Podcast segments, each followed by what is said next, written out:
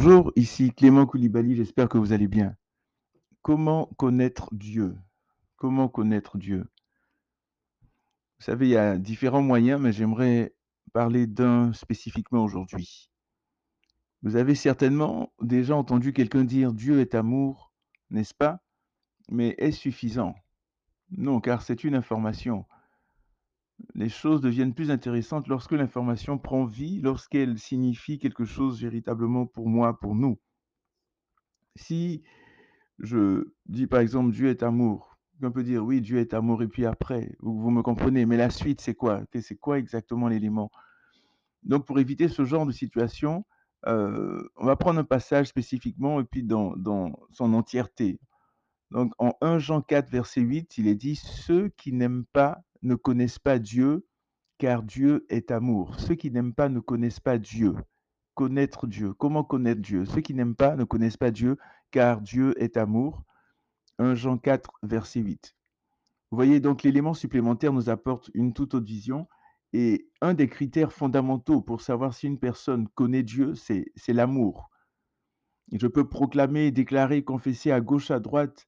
Je peux faire le tour du monde et dire que je suis un homme, une femme de Dieu, que je connais Dieu, que j'ai une intimité avec Dieu. Mais si dans mes actes, dans mes agissements, dans mon comportement, je n'aime pas les autres, je ne manifeste aucun amour véritable et sincère, je ne connais pas Dieu. C'est aussi simple que ça.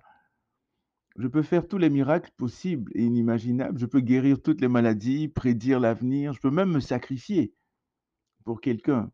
Mais sans amour, comme on l'a vu euh, il y a plusieurs semaines, sans amour dans 1 Corinthiens 13, comme il est dit, cela ne vaut rien, absolument rien. Oui, vous savez, tout part de nos motivations. Pourquoi est-ce que je fais telle action? Pourquoi je fais ceci? Pourquoi je fais cela? Pour qu'on me remarque, pour qu'on m'applaudisse, pour qu'on parle de moi? Ou bien parce que j'aime véritablement? Par notre amour pour les autres, nous démontrons que nous connaissons de plus en plus Dieu et aimons comme il aime. En Jean 13, 34, 35, c'est le Seigneur Jésus qui pouvait dire à ceux-ci, tous connaîtront que vous êtes mes disciples si vous avez de l'amour les uns pour les autres.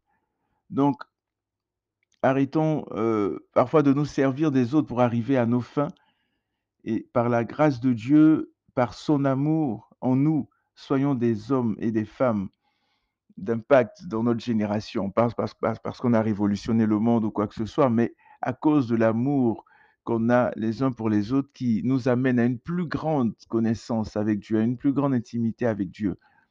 Car on peut connaître Dieu, vous savez, intellectuellement. On peut connaître quelqu'un, je peux dire, je connais le président de la République de tel ou tel pays. Oui, on le connaît, mais est-ce qu'on le connaît intimement?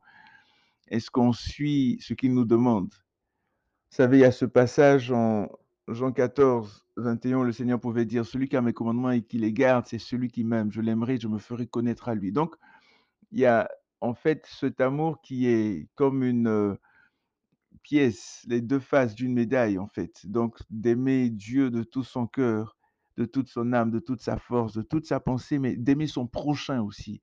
Donc, ce sont des éléments qui nous amènent à connaître encore plus le Seigneur et à être des outils extraordinaires dans ses mains.